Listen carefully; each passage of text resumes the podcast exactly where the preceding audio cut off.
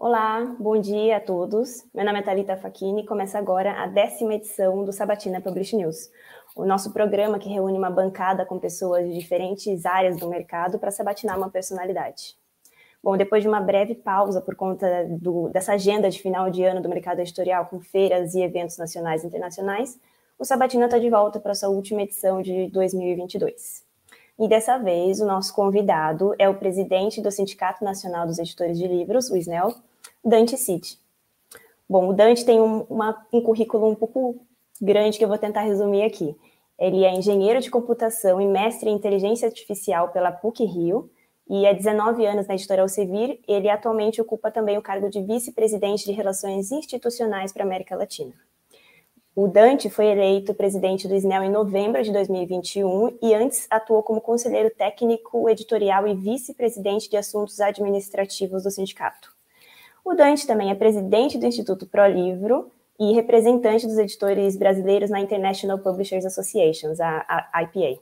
E ainda, antes de assumir o cargo no SNEL, ele apoiou ações relacionadas ao respeito à acessibilidade dos livros, combate à pirataria digital e defesa dos direitos autorais.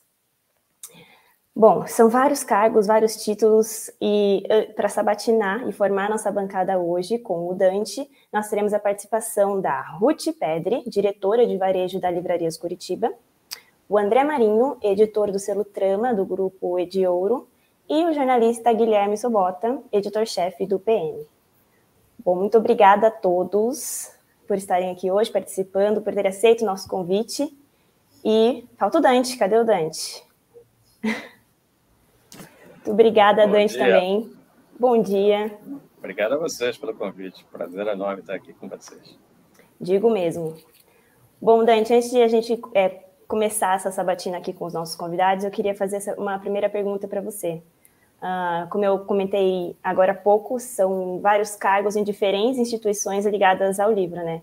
Uh, acredito que uma agenda um pouco pesada, e acredito que também nós iremos falar sobre cada uma delas durante esse programa.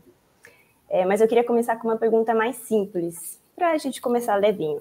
em janeiro desse ano, você participou do podcast do Publish News para falar sobre os seus planos para 2022 à frente do SNEL.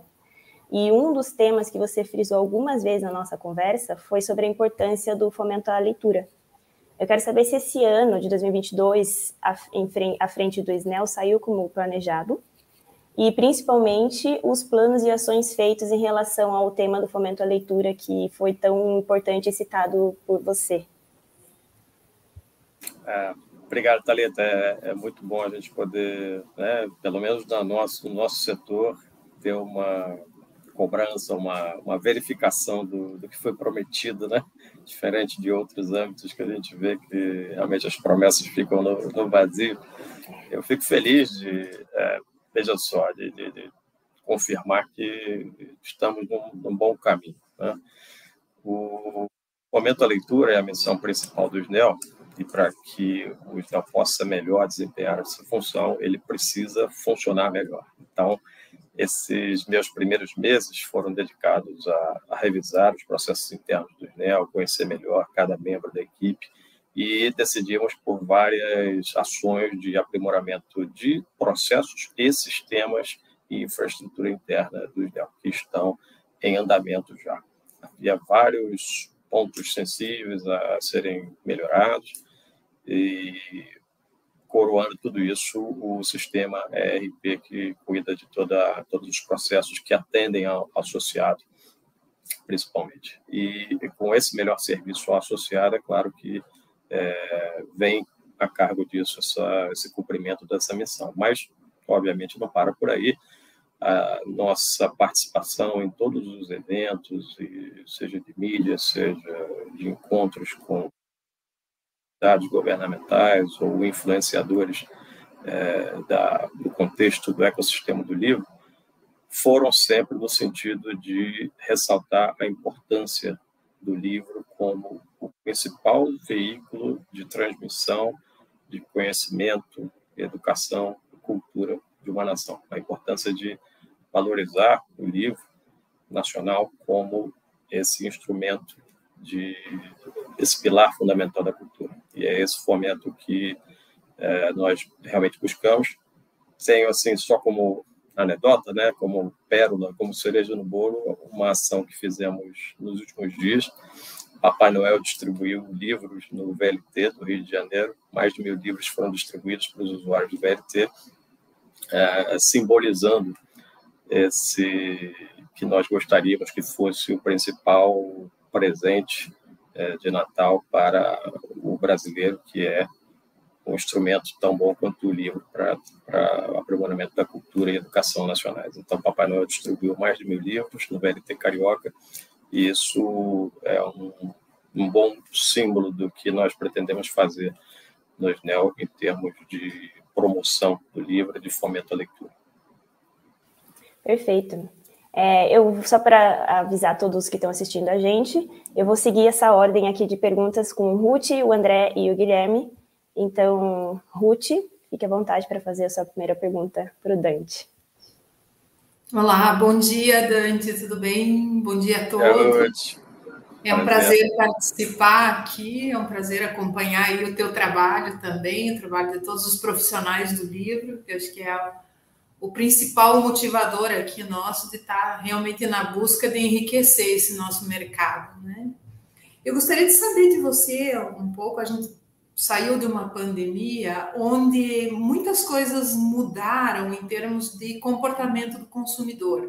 A gente percebeu o consumidor indo para buscar livros online, a gente percebeu as redes sociais bombando Instagram, TikTokers, BookTokers, isso tudo modificou bastante o comportamento do consumidor. Porém, a gente percebe que a, a gente fala em omnichannel, que essas coisas estão muito interligadas e que também a livraria, o espaço físico, também percebe a volta desses leitores, a volta da família dentro desse ambiente físico das livrarias, né?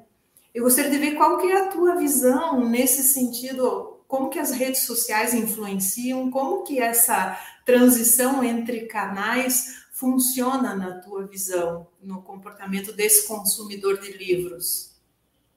Que, que tema bacana, muito obrigado por, por destacar. Realmente, você colocou, apesar de você ter destacado vários fatos e temas diferentes, eles estão se interligados. Né? A, a compra online se dá através da internet, é a mesma internet que os usuários tem intensificado a participação e onde surgiram esses fenômenos, fenômenos de influenciadores de livros, é, seja no YouTube, seja no TikTok.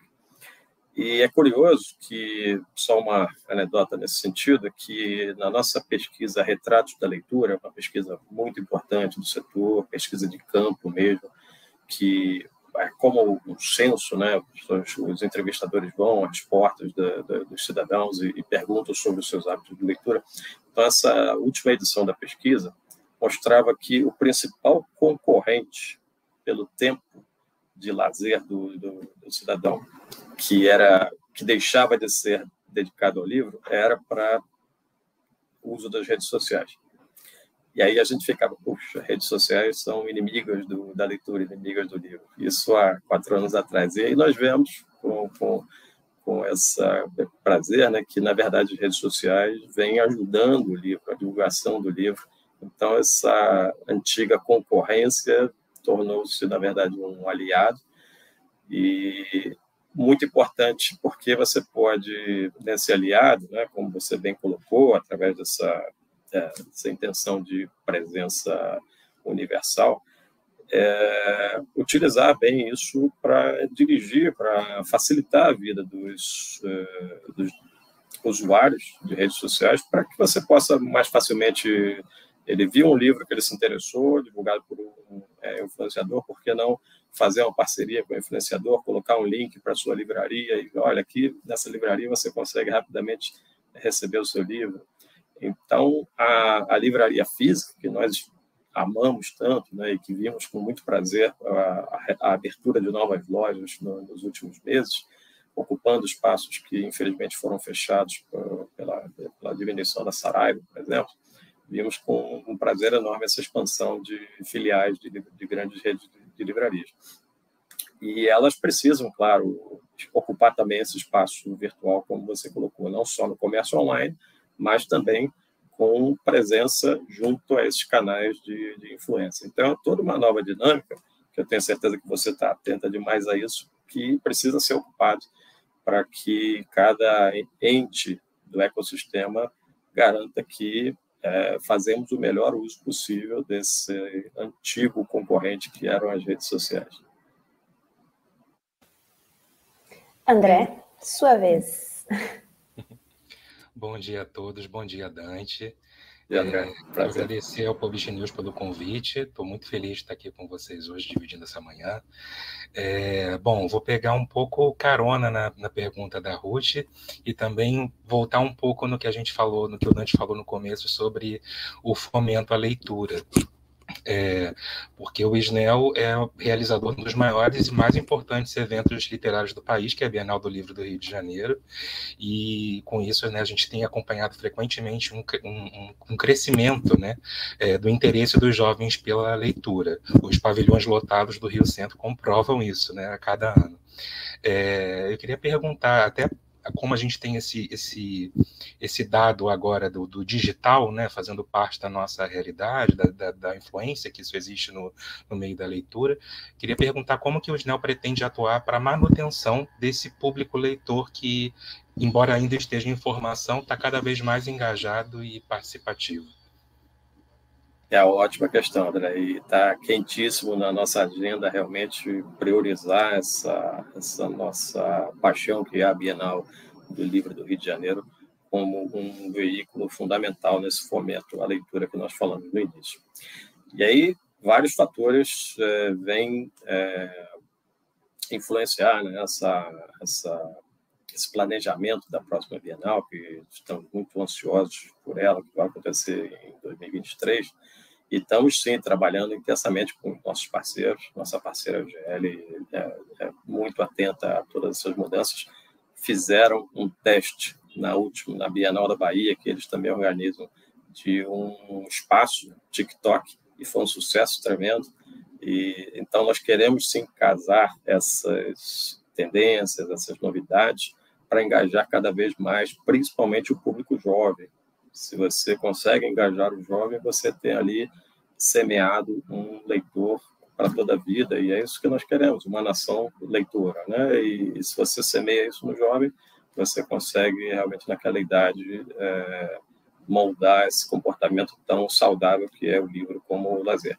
Então, a Bienal está super atenta a isso, temos novidades para 2023, um trabalho intenso nas redes sociais, integrando agora, como parte dessa revisão de processos internos do SNEL, integrando as redes sociais do SNEL às redes sociais da, da própria Bienal, para que a gente possa alavancar né, entre elas o, o público que está ligado. É, o público tem uma paixão pela Bienal, né? nós fizemos uma pesquisa é, recente com os participantes e com os não participantes da Bienal para entender quem participa, o que, que gosta, o que, que não gosta da Bienal, e quem não participa, por que não. Uh, e nesse comportamento é muito curioso, né? É, muitos jovens uh, chamavam carinhosamente a Bienal de Bi, Bi, eles falavam, ah, Bi, isso, Bi, aquilo, aí a nossa pesquisadora falava, quem é a Bi? Ah, Bi é a Bienal. Então, uh, há um carinho tão grande dos jovens que eles adoram. Você, indo à Bienal, você percebe a, a alegria, né? Dos jovens quando eles entram correndo, gritando lá nos pavilhões e é uma, é uma bagunça linda de ver. E a gente quer realmente fomentar isso. No Rio de Janeiro é, é, a, é a feira de livro que mais tem presença escolar, que mais tem presença de jovens. Então a gente precisa estar engajado é, nisso. Tem uma outra novidade muito bacana que eu quero compartilhar com vocês aqui em primeira mão. É, ainda é um projeto que vamos oficialmente é, comunicar, mas por que não dar uma, uma préviazinha aqui para vocês? Né? também no sentido de engajamento do jovem.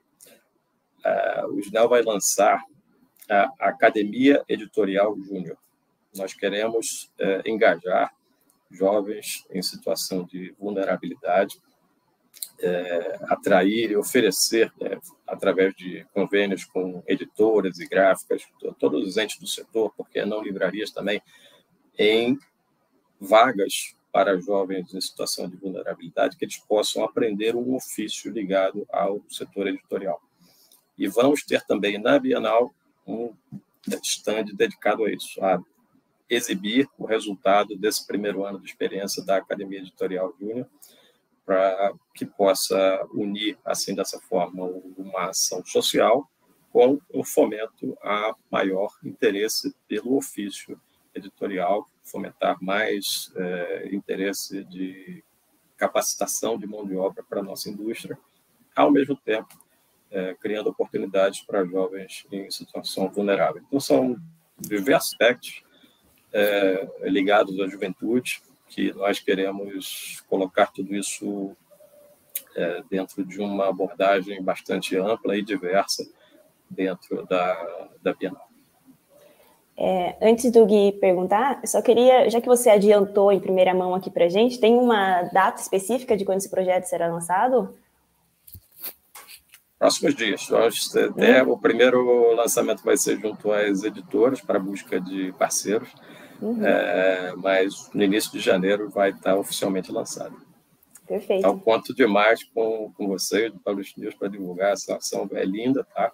Foi é, idealizada pelos jovens na equipe do, do IDEL. Né? Nós temos um jovem aprendiz e temos um outro colaborador do IDEL, muito jovem também, que é, idealizaram essa ação.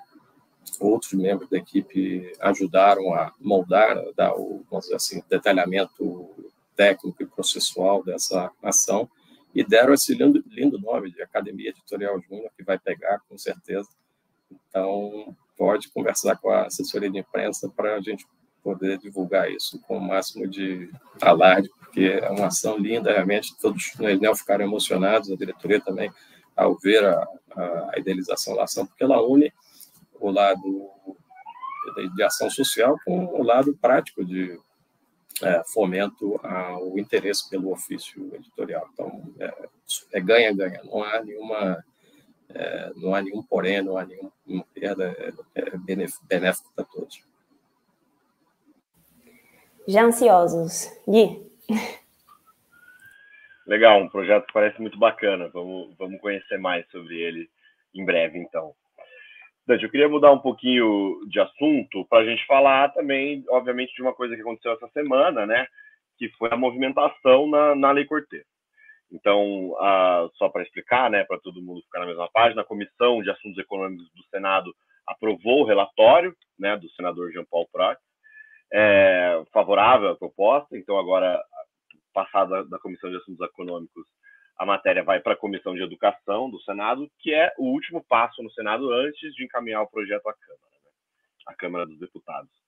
É... é essa, essa foi a última movimentação do texto, né, a primeira movimentação do texto desde agosto de 2017. Então foi um tempo, né, bastante tempo que, que esse projeto ficou parado e, obviamente, sendo muito discutido, né, e, e conversado em todos os eventos é, promovidos pelo SNEL, pelas outras entidades, a Lei Cortez é sempre uma coisa que está sempre em evidência, né? Eu queria perguntar para você, então, qual é o papel do SNEL nessa discussão e qual é o estágio, né, que a gente está nela, porque eu acho que com essa, com essa, esse amadurecimento da discussão, a Lei Cortez virou meio praticamente uma unanimidade no mercado editorial. Estou falando alguma besteira ou não? Vamos conversar um pouquinho sobre isso. Obrigado, Guilherme. É um tema muito importante. É, também parte desse meu primeiro ano à frente do INEL foi uma priorização da, da relação com as outras entidades do ecossistema do livro. Então, estreitamos essa colaboração. Temos na CBL, na Abre Livros, parceiros excepcionais, é, nas, representados pela figura do Ângelo e do, do, do Vitor, e juntas as entidades têm buscado realmente em uníssono é, abordar os congressistas no sentido de sensibilizar pela importância de regulamentar esse assunto. O apoio do senador Jean Paul Prat foi fundamental para esse movimento que você mencionou, mas há um grande risco agora, em função da, do recesso parlamentar, que se ele não passar nessa próxima comissão, como você comentou, é, o projeto morre. ele vai ser engavetado em definitivo. Então, infelizmente, se não conseguirmos que uh, ele seja apreciado na próxima sessão, na, na, próxima semana, porque acho que encerra dia 22, né? é, o ano uh, ele vai para a gaveta. E aí vamos ter que, do início, no início do ano que vem, repensar toda a abordagem alternativa, buscar de novo do zero, é, é, é, suporte, né, apoio de, de, parlamentares ou outros caminhos, é, como a, a, a, própria, vamos dizer assim, emenda à, à lei do livro, seria um caminho também para buscar essa regulamentação do preço dos lançamentos, do valor de desconto de lançamentos, mas há esse risco grande, Guilherme. Nessa semana agora teremos aí a, a posição definitiva se o projeto vai poder continuar vivo ou se ele vai ser engavetado, infelizmente. Gente, agora a gente passou essa primeira rodada de perguntas. A gente vai para um rápido comercial, e quando eu falo rápido é, sei lá, 30 segundos. É só para a gente dar uma respiradinha e a gente já volta aqui com as próximas perguntas para o Dante. Seus livros estão sempre em destaque com a MVB. Colocamos seus títulos nas prateleiras certas com a MetaBooks e com a tecnologia exclusiva para o mercado do livro da PubNet. MVB é qualidade alemã em tecnologia para o mercado do livro, presente também no Brasil, Estados Unidos e México. Desde 2017, são clientes mais de 750 editoras e as principais redes de varejo e distribuidoras. Conte com a MVB para levar seus livros a leitores de todo o país. MVB, tornamos os livros visíveis. E voltamos, super rápido, né? Dá nem tempo de tomar uma água direito. Mas enfim, é, eu queria primeiro agradecer todo mundo que está assistindo a gente no Facebook e no YouTube. Lembrar vocês de assinarem a nossa newsletter e ver todas as notícias do mercado editorial também no site do Publish News. É, todos os dias a gente está lá em todas as redes sociais dando todas as notícias para vocês. Dante, eu queria continuar nesse assunto da Lei Cortês. É, podemos, né? Acredito que ainda os nossos convidados talvez é. tenham outras ainda perguntas, outras perguntas. É, eu só queria lembrar que na convenção da CBL, realizada em outubro, e que e reuniu diferentes entidades e organizações do setor, o próximo Congresso Nacional foi o primeiro assunto abordado naquele, durante os três dias de conversas. E a conversa trouxe um panorama do que esperar nos próximos anos. E a gente não tinha tido as eleições ainda, e essa conversa comparou os possíveis cenários, caso Bolsonaro fosse reeleito e caso Lula fosse é, eleito. Enfim, resumindo, o problema fiscal foi abordado e a preocupação com as leis relacionadas ao livro e leitura também. E, e aí a gente, uma outra coisa que foi falada lá também é que não tinha muita esperança de acontecer alguma movimentação já no final desse ano. Todo mundo esperava que, enfim, é, esperasse o próximo ano e todas as movimentações do governo para poder ter alguma movimentação. E a Lei Cortez aqui surgiu no final desse ano. Então eu queria, na verdade, saber a sua opinião, a sua opinião geral sobre, é, sobre os benefícios que a lei traria ao setor, claro, e sobre como a gente, como você vê o mercado político ligado ao editorial e aos livros nos próximos anos. Você acha que a gente vai ter mais chance de passar novos programas, novas leis, que a gente vai realmente conseguir uh, ter mais apoio é, perfeito, Thalita. Realmente, a, como o Guilherme havia colocado, né, hoje nós consideramos como sendo uma unanimidade no setor a, a uma regulamentação desses descontos dos lançamentos. É, sei que houve no passado né, um, dúvidas de, de, da parte de alguns interlocutores sobre se era, seria útil ou não eu não tenho dúvida de que será, depois de ouvir diversos é, interlocutores, é, de, testemunhas do que aconteceu nos países onde a lei similar foi aprovada, e também o que aconteceu em países onde ela chegou a ser aprovada e depois caiu em desuso. Então, como eu dizia desde o início, na minha percepção, a lei vai inclusive ajudar a uma redução, haver uma redução de preço no longo prazo porque você tendo uma maior previsibilidade de qual vai ser realmente o preço praticado na, na, no ponto de venda, os editores vão ajustar esses preços para que seja o mais atrativo possível para o público. Ninguém quer colocar ninguém quer aproveitar, e nós entendemos qual o temor geral do público em relação a qualquer controle de preços, que é, é um tema super sensível no Brasil, de hiperinflação e planos econômicos é, frustrados, controle de preços é uma coisa que todo brasileiro se arrepia de ouvir. Mas o, o engano natural e, e compreensível que acontece é quando as pessoas pensam em controle de preços, é que o preço ou vai ser artificialmente colocado lá embaixo para depois explodir, ou que ele vai, as pessoas vão aproveitar para colocar o preço lá em cima. E não é o que acontece. Na verdade, ninguém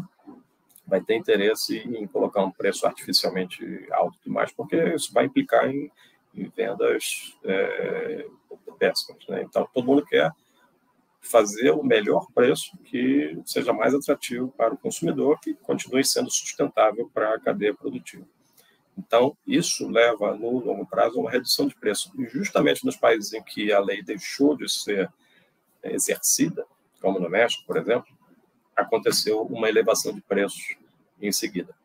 Então, a gente percebeu o efeito, vamos dizer assim, tanto da, da, da aplicação da lei quanto o da contra-argumentação que a lei deixando de ser aplicada. Então, por esse e por outros motivos, eu sou totalmente a favor, porque eu acho, eu acredito piamente que isso vai permitir uma maior bibliodiversidade, gerando maior segurança para os editores em fazer novos lançamentos, sabendo que o preço praticado vai ser um preço previsível, e vai permitir as livrarias de, de todas as escalas é, competirem de uma forma mais é, justa.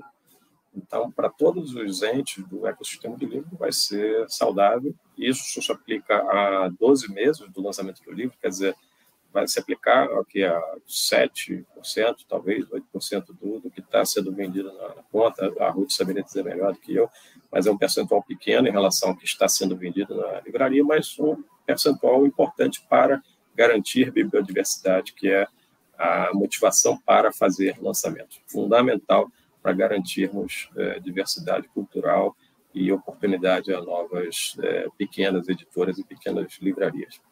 Já no ambiente político, que você perguntou, é, qualquer que fosse a alternativa né, eleição, nós tínhamos pontos positivos e pontos negativos. Né? Apesar de que vemos com bons olhos as nomeações que deverão acontecer, principalmente para o Ministério da, da Cultura, é, como uma retomada de, de, incentivos, como Lei Rouanet, por exemplo, para eventos literários, isso vai ser muito importante.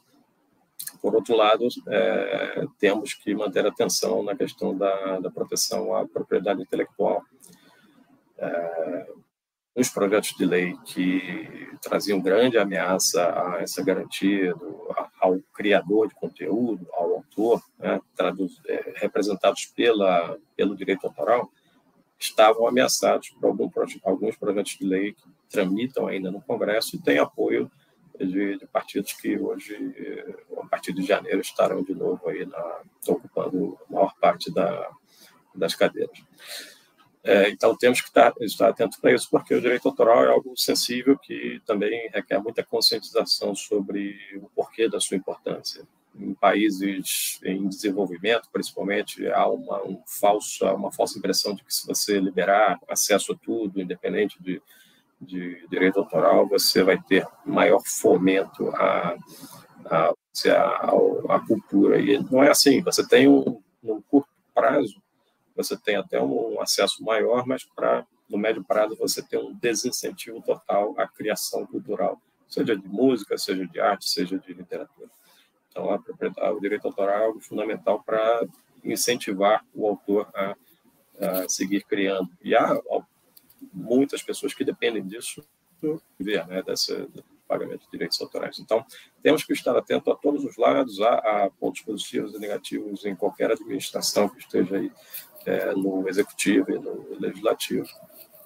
E, em particular, da, da questão da lei de regulamentação de preço do livro, é, o caminho do executivo, que seria um pouco menos provável na, na gestão atual, talvez volte a ser um, é um pouco mais viável na, na administração que assume em janeiro, é, porque há um, uma certa flexibilidade maior né, nessa compreensão de, de, regulamentação de mercado, que o livro não pode ser considerado um bem de consumo como outro qualquer, não pode ser comparado a um, a um, a um computador, a um, a um celular, é, é, um, é um bem de consumo que tem características todas especiais que precisam ser protegido como veículo de transmissão e preservação cultural e, e de educação do país. Se você é, vamos dizer assim, se, você canibaliza o livro, você está arriscado a, ao país ficar dependente de mera importação de livro. Isso significa importação de cultura, importação de, de, de conteúdo de educação, que eu tenho certeza ninguém gostaria de ter isso para o Brasil. E, Dante, rapidinho, antes de eu passar para a Ruth, é, você pessoalmente, você está é, se sente otimista em relação a agora esse final de ano, em relação ao que pode acontecer com a Lei Cortez passar ou não ficar engavetada? Eu estou bastante preocupado, porque nós vemos todos os dias nos jornais que o Congresso está com outras prioridades. Então, todas as sessões da próxima semana serão as últimas sessões, vão ser virtuais.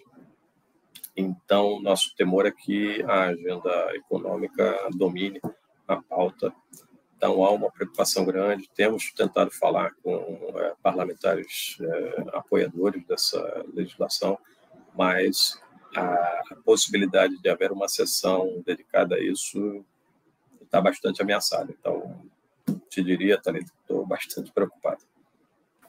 É, não é o, o cenário mais otimista, mas vamos acreditar que vai dar certo. Ruth. Muito bem. Eu acho que sobre a lei, a lei Cortez, só falando um pouquinho também, é, é não há dúvida, eu acho que como a Thalita falou, no meio livreiro existe uma unanimidade, principalmente por conta desse fato que nós já temos a comprovação da diminuição do preço do livro e da bibliodiversidade, que são dois fatores que acabam também respingando no, nos direitos autorais e tendo fomentando realmente essa bibliodiversidade e incentivando novos autores também com todo essa, esse cuidado, né? A única questão que eu, eu vejo assim que também a gente fica um pouco preocupado porque ela para o grande público não é difícil explicar, eles não entendem. No primeiro olhar é você está querendo cobrar mais caro, eles não têm essa profundidade da análise que o mercado livreiro tem, né? Então, acho que isso realmente é uma preocupação, até porque no setor político a visão é o que, que é mais popular, né? Para mim, qual vai ser a, o impacto na minha popularidade, e infelizmente esse não é um tema que é tão fácil de ser explicado, né? E até porque a gente tem uma outra questão que até eu queria colocar, que tanto o mercado livreiro como as editoras são impactados muito fortemente pela questão do preço de um commodity que é o papel, que também é um, uma dificuldade para nós e que a gente vive no dia a dia.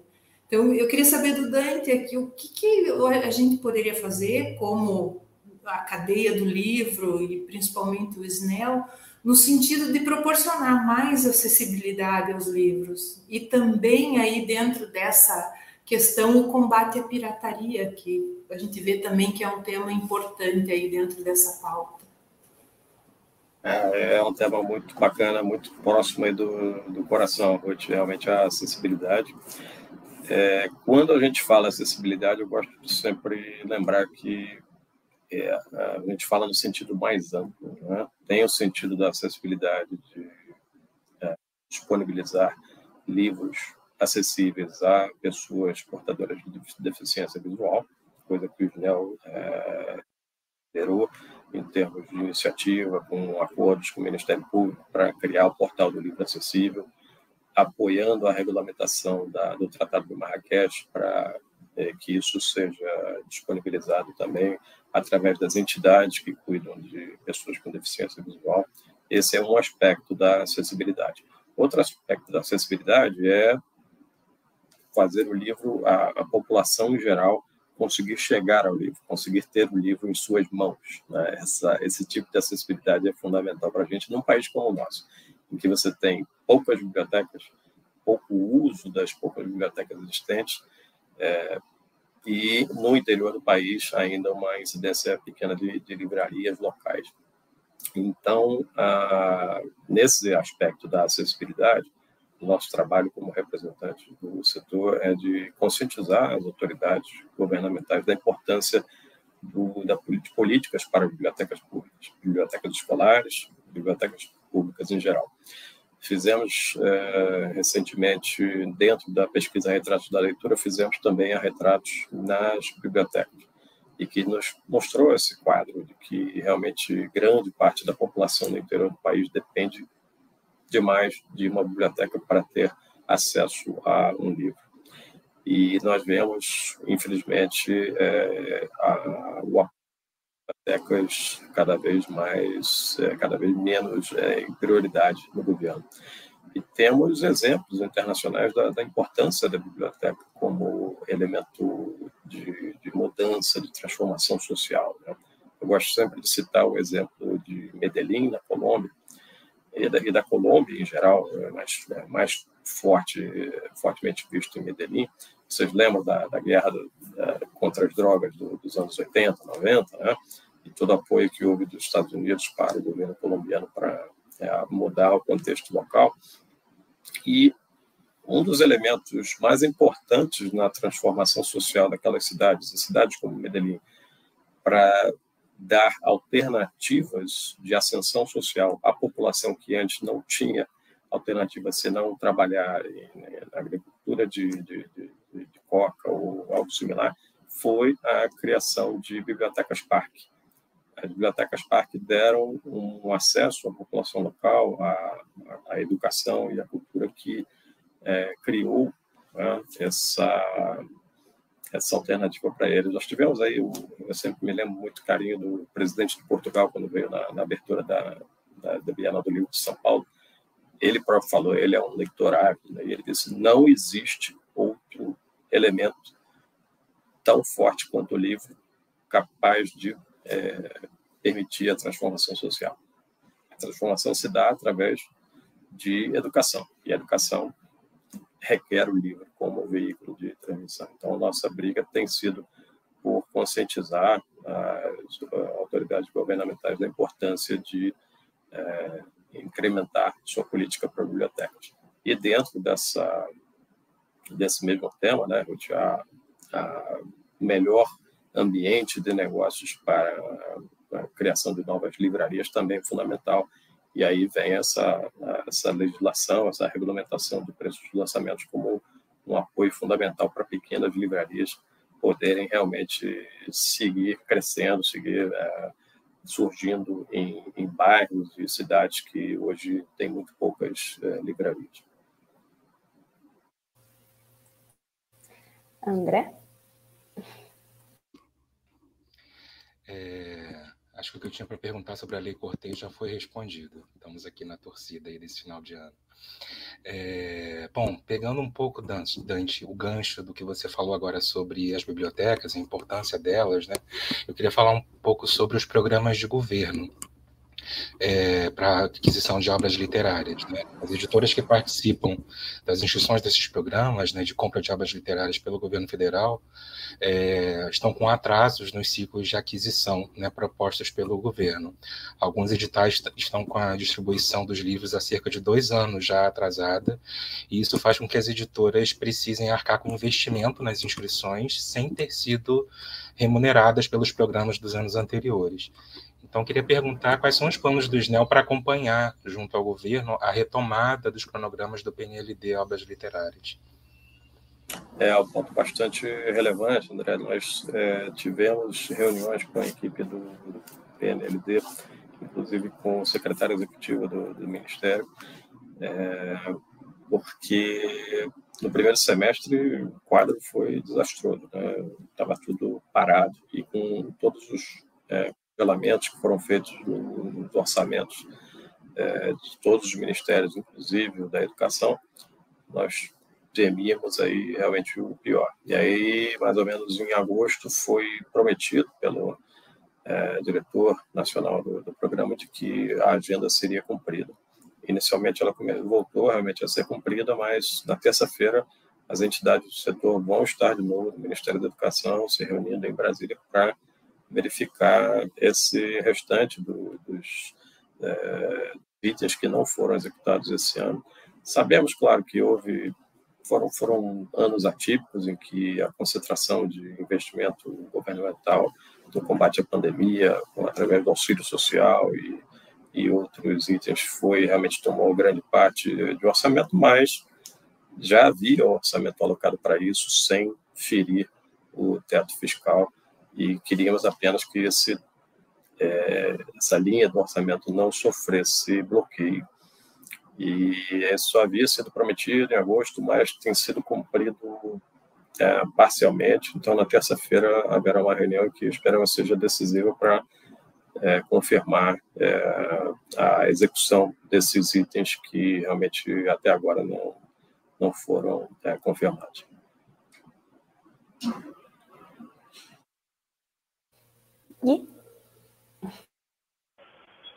Dante, eu queria falar um, um pouquinho de, de, economia, porque em julho o SNEL, né, junto com outras entidades, apresentou os números da série histórica da pesquisa Produção e Vendas do setor editorial brasileiro. Né? Aí os números apontam é, uma queda acumulada de 39% em termos reais, e descontada a inflação do período desde 2006, que foi quando começou essa pesquisa. Né? Então é um número meio é um número considerável, né? E aí tem uma tem uma fala sua na apresentação dessa dessa pesquisa que eu achei interessante, que é que a pesquisa mostra que quando o PIB, o produto interno bruto cresce, as vendas não sobem no mesmo ritmo, né? Mas quando a economia tem uma queda, o faturamento do setor desaba. Existe algo que, que explica essa variação para baixo tão diferente da variação para cima? Como é que você tem pensado sobre isso? É, isso é, é bem é, perceptível no, no, no, gráfico histórico, Guilherme. A minha interpretação individual é que isso está ligado às prioridades do orçamento familiar. Né? Quando você tem uma, um aperto na economia, seja por inflação, seja por desemprego, você precisa estabelecer suas, suas prioridades. E num país como o nosso, muitas vezes, é, prioridade vai até a questão alimentar. Mas nós sabemos que também, é, diferente de outros países, se você for para o sudeste da Ásia, por exemplo, infelizmente, para o Brasil, a, a, educação não é, é, colocada como prioridade máxima no orçamento familiar. Né? Você vê muitas pessoas escolhendo outras prioridades é, que não o investimento em educação e cultura. Então, isso explica né, a, a ordem de prioridades dentro do orçamento familiar, porque quando você tem um aperto, o livro, o item cultural, é um dos primeiros a, a ser eliminado do orçamento. Quando a economia cresce, o que, o que aconteceu nessa, nessa série histórica é que houve uma estabilidade, não houve crescimento, que você também pode entender como sendo uma questão de prioridade. Você tem uma folga de orçamento familiar, mas ao invés de escolher, vamos dizer assim, quem, quem já tinha o hábito de adquirir livros, mantém esse hábito, é capaz de manter o hábito.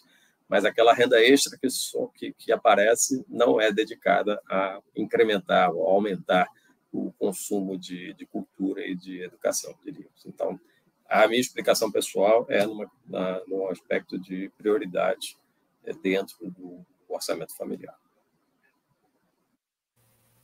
Perfeito. Agora que a gente passou essa segunda rodada de perguntas, quem tiver alguma pergunta para o Dante, sinta-se livre para poder perguntar. Se não, já vou para a minha próxima. Bom, então. Ah, eu é... queria perguntar uma coisa, posso? Em frente, claro. É, eu queria perguntar sobre, sobre os temas dos, dos livros. Enfim, a gente hoje em dia a gente pode perceber uma preocupação maior por parte das editoras em manter é, a diversidade presente nos catálogos. Né? A gente falou da bibliodiversidade e, e falando disso na parte temática mesmo, né, dos assuntos abordados nos livros. E essa diversidade é, é tanto na escolha dos autores quanto nos temas abordados dos livros. E o mercado consumidor parece responder positivamente né, a esse movimento no caso da Edioro, que é a empresa onde eu trabalho, a gente vem investindo em novos títulos é, com pautas relevantes, mas muitas editoras também, é, assim como nós, estamos faz estão fazendo uma revisão do catálogo também já publicado, né, sendo uma coisa de bastante importância. Diante disso, eu queria saber se o SNEL planeja alguma campanha que reforce né, a difusão da diversidade na literatura. Adorei que você tenha feito essa pergunta, né? porque era um tema está muito aqui, caro para mim, e não tinha havido oportunidade ainda de, de falar sobre isso. É, eu, eu, comuniquei em primeira mão no, no evento que a Thalita comentou, lá de, é, em Campinas. De, de da convenção da, da CBL. Da convenção, uhum.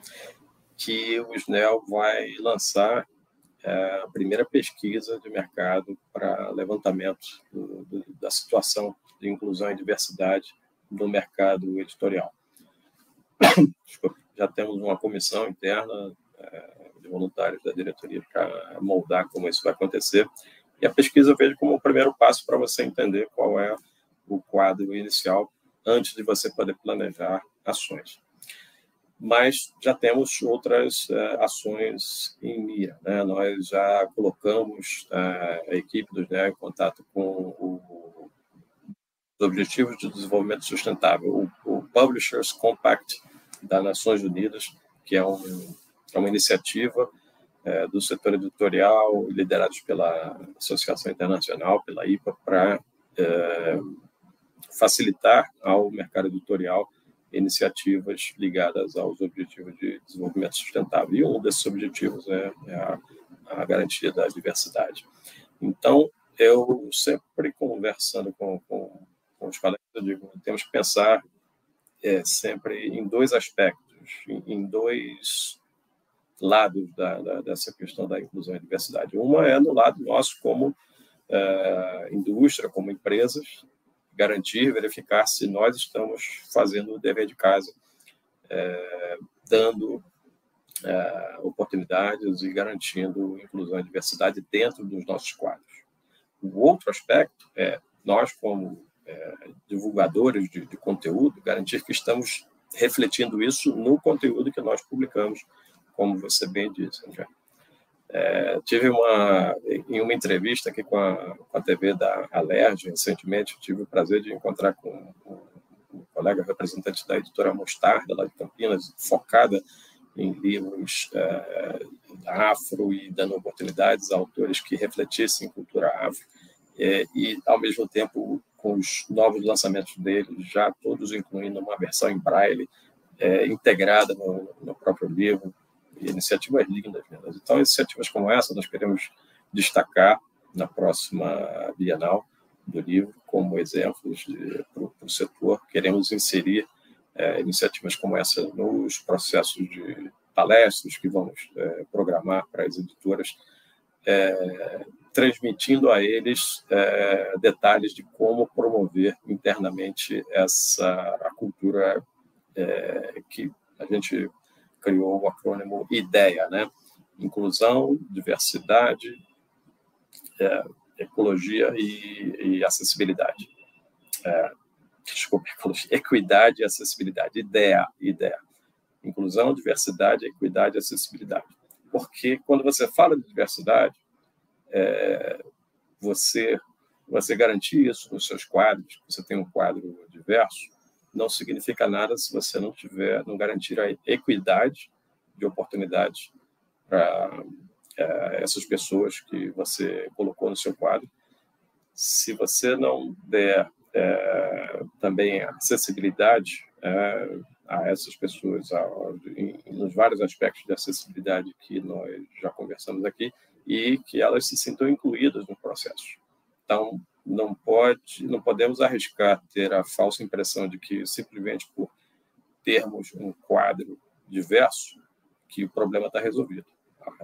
Isso é só o primeiro passo. Tendo um quadro diverso, você precisa garantir inclusão, acessibilidade e equidade para que isso realmente funcione para, no longo prazo, você ter essa diversidade refletida em todos os níveis é, da, da empresa, é, desde o nível mais operacional até o nível mais executivo. Então, em resumo, nós vamos lançar a pesquisa do setor e promover o início de uma série de palestras para poder facilitar, para, principalmente para as editoras menores ou que não tenham tido oportunidade de, é, de iniciar nesses processos, transmitir quais são as melhores práticas internacionais e mesmo nacionais nesses vários aspectos de inclusão e diversidade. Dante, você citou na sua fala a IPA, né? A International Publishers Association, é, e que você é representante dos editores brasileiros na, na entidade. E aí fazia parte de uma pergunta que eu tinha aqui na minha lista, de saber realmente qual o trabalho de interlocução que você tem na IPA, como que você é, traz as ideias que eles estão discutindo durante, todos, durante todo o ano para o nosso país, como é o seu trabalho como representante na IPA?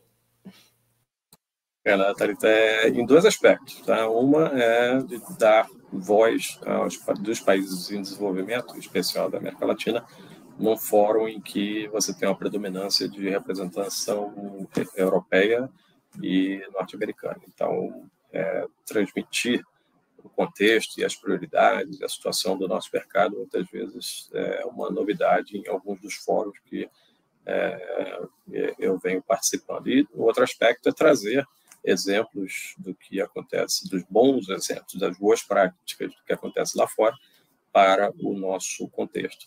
Então, de forma prática, é, nós iniciamos a participação dentro do Comitê de Copyrights, então, tratando de todas as questões de direitos autorais e, e toda a dinâmica que tem acontecido nos diversos países, é, legislação sobre é, inteligência artificial, legislação sobre exceções a direitos autorais em diversos fóruns, de novo, no mesmo aspecto, levando o que está acontecendo no Brasil, inclusive combate à pirataria, como a Ruth comentou, e trazendo para cá as melhores práticas nesse aspecto. Depois, é, fomos eleitos para uma, um assento no Membership Committee, que é o comitê de, de associados é o comitê que decide quais serão os critérios para novas entidades participarem da, da IPA.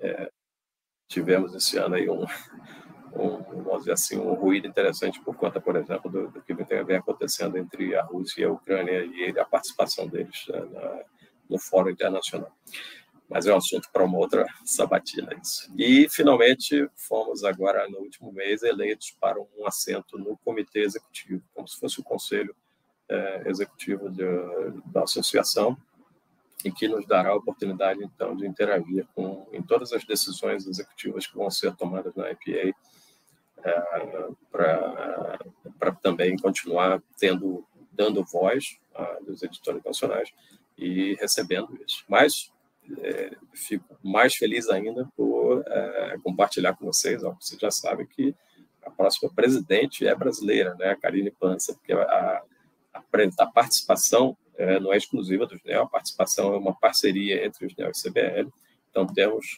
é, dependendo de quem venha participar pela CBL, temos essa, essa parceria em, em participar dessas, é, desses fóruns. E a Karine, depois da sua eleição para o Comitê Executivo há dois anos atrás, agora é, será a próxima presidente da, da IPA. Então, em termos de associação internacional, o Brasil está extremamente bem representado, desde a presidente, e nesses três comitês que eu comentei para vocês, temos essa presença internacional muito bacana, garantindo que a nossa indústria vai ter voz né, no, no contexto global e também possibilidade de aprender as melhores práticas e trazer para cá. Perfeito. Beijos, Karines. Não sei se está assistindo a gente, porém, fica aí para ela depois. Mais alguma pergunta para o Dante? Nosso tempo está quase acabando, mas ainda tem tempo.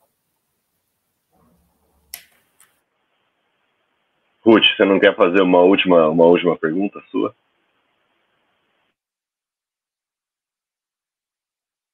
Tá, você está no mudo, Ruth. Agora sim. Eu estava ouvindo, nós que somos do mundo mais da ponta da livraria, ouvindo vocês falar sobre a questão das editoras e da, da diversidade ali da publicação e desse projeto de, eu entendo assim como uma universidade do livro dentro das editoras, né? Eu fiquei aqui pensando se existe alguma iniciativa nesse sentido para parte do, do, do, varejo realmente, das livrarias, desse, uh, no sentido da profissionalização dos profissionais do livro, enfim, dos, das pessoas que trabalham com isso, se a Snell pensou alguma coisa nesse sentido. É, obrigado, Ruth. Com muito carinho, né? a gente tem uma relação muito estreita com tanto com a NL quanto com a Associação de Livrarias do Estado do Rio de Janeiro e sempre estendemos os convites a essas dessas palestras à associação, especialmente à Associação do Rio de Janeiro, porque temos o, o, o fica ali no centro do Rio e é, quem quiser assistir presencialmente fica bem mais fácil sendo do Rio de Janeiro, claro. Então, tudo isso que eu comentei, todas essas palestras, não se aplicam só ao setor editorial. É, seria um prazer enorme se representantes do, de, de, de, livrarias pudessem participar também. Vou pedir à equipe que garanta que os convites vão ser estendidos à ANL, além de já estender a Associação do Rio de Janeiro.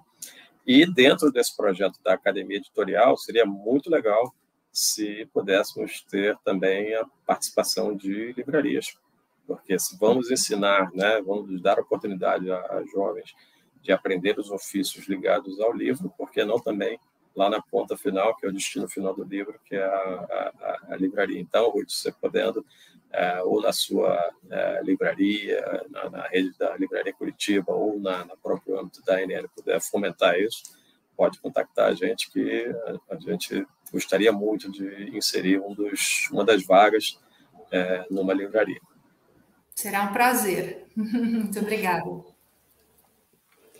Dante, a gente quase está aqui tá sem perguntas para você, mas eu tinha só mais uma, talvez para a gente encerrar. É, voltando ao assunto de Bienal, que é uma coisa muito importante para o SNEL, enfim, importantíssimo para editores e todo o setor. É, a Bienal do Rio, ano que vem, vai acontecer acho que de 1 a 10 de setembro, né? Se não estou errada. E eu só queria que, os, sei lá, tenha mais alguma outra coisa em primeira mão que você pode contar para a gente? Já tem algum plano adiantado? Já tem. Como é que vocês estão já trabalhando nesse evento? Já veio vários furos para vocês aqui. É... em relação à Bienal, nós estamos, estamos é, avaliando, a partir dos resultados dessa pesquisa que, que eu comentei com vocês, é, ampliações de, do escopo da feira, né? como torná-la mais e mais é, atraente para o público. Como, alguém comentou, desculpa, não lembro se foi o André ou foi o Guilherme, sobre a, a feira, ela não pode ser uma feira de venda de livro. Isso, é, o público, se, se restringisse a isso, o público iria cada vez mais para comprar online, como a Ruth comentou, e não precisaria ir à feira para isso. Então, a feira do livro tem que ser algo além do que a mera venda do livro, tem que ser atraente. A gente vê o, como jovem tirar sua foto ali no, no trono, no, no, cenário do seu personagem favorito. Queremos incrementar isso em algumas formas que ainda são um pouco de segredo, mas uh, esperem que uh, vamos dar outras dimensões a essa imersão que o público quer ver no, no então queremos é, criar outras dimensões dessa dessa imersão e com isso tornar a feira um evento bem mais atrativo e e para continuar sendo um evento maravilhoso e, e, gigantesco que ele é. Mas aí o detalhe, ainda um pouquinho segredo. Tudo bem. A gente, como você já deu outras coisas em primeira mão, a gente, a gente vai deixar passar. André, tem mais uma? Tenho, tenho sim, uma derradeira. É, talvez seja uma pergunta de cunho um pouquinho mais pessoal, mas é porque a Thalita começou lá te apresentando, Dante, e eu fiquei bastante é, curioso porque o seu, a sua formação é na área de tecnologia, né? Isso me chamou bastante atenção, é, e isso certamente né, contribui para que a sua gestão também alie esse recurso ao livro como ele é entendido hoje, né? Nesse mundo conectado de forma múltipla. Então, queria perguntar, considerando a sua bagagem né, de tecnologia e o futuro do livro no país, como é que o senhor enxerga alguma possibilidade de inovação no mercado do livro? Obrigado, André. O, foi curioso, realmente, minha, meu ingresso no, no, mundo editorial, porque quando eu entrei na SBI há 20 anos atrás, é, como engenheiro de computação, era justamente por conta dessa transição do impresso para o digital, que algumas das plataformas que a Elsevier oferece é, para a universidade tinham uma versão é, local, com servidores locais. Hoje, tudo está pela internet, tudo está online, mas há 20 anos atrás a, a internet era, não tinha toda essa banda tão larga, né, tão, tão rápida quanto tem hoje. Então, requeria a presença de um engenheiro de computação para é, supervisionar essa implementação. É, foi curioso porque em seis meses isso acabou, todo mundo estava online, e aí eu falei, o que, é que eu faço agora? E aí foi que eu entrei realmente na, na, no mundo editorial, porque a parte de tecnologia estava é, toda virtual. E apesar da minha editora né, ter migrado intensamente para o digital, é, nós estamos num nicho particular que é, serve mais ao mundo de pesquisa, ao mundo universitário, em que o acesso à informação é, não se dá da mesma forma que o, o, público em geral acessa, por exemplo, uma obra de literatura geral, de ficção. Ah, eu lembro ainda, há, há 15, 18 anos atrás, que com o surgimento do livro digital, muitos me disseram: ah, acabou o livro impresso, daqui a 15 anos não vai ter mais impresso, vai ser tudo e-book. E vejam aí a situação atual. Nos países em que você teve maior migração, Estados Unidos e, e Inglaterra, é, em alguns gêneros pode chegar a 30%, 35% o share do, do, livro digital, mas não passa disso. E no Brasil não chega nem a, a, a 5%, 6%.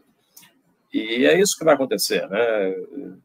em todas as novidades que nós temos de modelos, de, de dinâmicas, de, de, assim, de paradigmas, há uma coexistência de diversos modelos é, no longo prazo. Não há a predominância de um modelo específico, que eu acredito, então, que o livro digital vai continuar tendo seu espaço, o audiolivro está começando a abrir o seu espaço, mas o livro impresso sempre vai ter o seu lugar é, a, a paixão do leitor pelo manuseio do livro, pela ida à livraria, folhear o, o, o, livro impresso. Então, a minha percepção é de, no longo prazo, seguir essa coexistência de modelos digitais, é, em alguns dos nichos, André, é, com alguma predominância maior do que em outros. Né? Como eu falei, no mundo universitário e no mundo de educação em geral, estamos já há mais de 10 anos na busca de qual será, vamos dizer assim, a nova forma de acesso à informação que o aluno quer ter, seja na escola, desde o ensino médio ou fundamental até o universitário. Ainda não há sedimentada uma solução final, mas é muito diferente do mundo do, do livro uh, de literatura, do livro de ficção, do livro de uh, ajuda pessoal, de, de uh, é, autoajuda, né, de, de, de, um especialista. Então, tudo isso é bastante diferente. Então, o livro impresso, desde esse, já que você perguntou, André, desde esse daqui, né, esse aqui é o logo da Elsevier. Nós, a Elsevier, ela herdou o nome da casa, Elsevier, do século XVI, a, a empresa moderna, entre aspas, Elsevier, do século XIX, mas herdou o mesmo logotipo da Elsevier do século XVI. Esse aqui é o livro do Galileu, Galileu.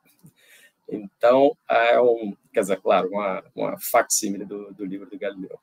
E o grande barato desse livro aqui, que a Elsevier reproduziu, foi porque, é, por ser uma editora holandesa, na época da perseguição religiosa que estava acontecendo na, no resto da, da Europa, a Holanda é, estava livre disso, Galileu teve que ir para a Holanda buscar uma editora para poder publicar seu livro, porque na Itália ele teria sido preso pela Inquisição. Então, isso demonstra para a gente a perenidade de um instrumento como o livro, que permite a liberdade de expressão, simbolizado aqui na, na publicação do Galileu em plena época de perseguição religiosa, e a perenidade de um objeto que, sim, pode mudar um pouquinho de, de tamanho, de cor, de, de tecnologia para impressão, né? que nessa época era de um jeito, hoje tem uma tecnologia completamente diferente, mas que ele é, fundamentalmente continua aí entre nós, é, como eu dizia antes, não é um objeto de consumo como outro qualquer, não pode ser considerado um objeto de consumo como outro qualquer. Então a tecnologia tem é, aplica novas nuances ao livro, mas sem ele deixar de ser o elemento fundamentalmente importante que ele é de condutor de educação e cultura para toda a população. Perfeito. Dante, eu queria te agradecer e a, a Ruth, André, Guilherme por estarem aqui hoje, por terem aceitado esse convite e por essa conversa que eu adorei e acredito que vocês também. Uh, quero agradecer também a todos que acompanharam a gente é, durante toda essa conversa no YouTube, no Facebook, e avisar que esse vídeo, claro, vai ficar gravado aqui e vocês podem assistir quando vocês quiserem. É, mais uma vez, obrigada a todos. E só lembrar também que para vocês é, entrarem sempre no site do Publish News, acionar a nossa newsletter, que a gente está sempre aí entregando as melhores notícias do mercado para vocês. Obrigada, Dante. Obrigado a vocês. Prazer enorme. Tchau, tchau. Até mais.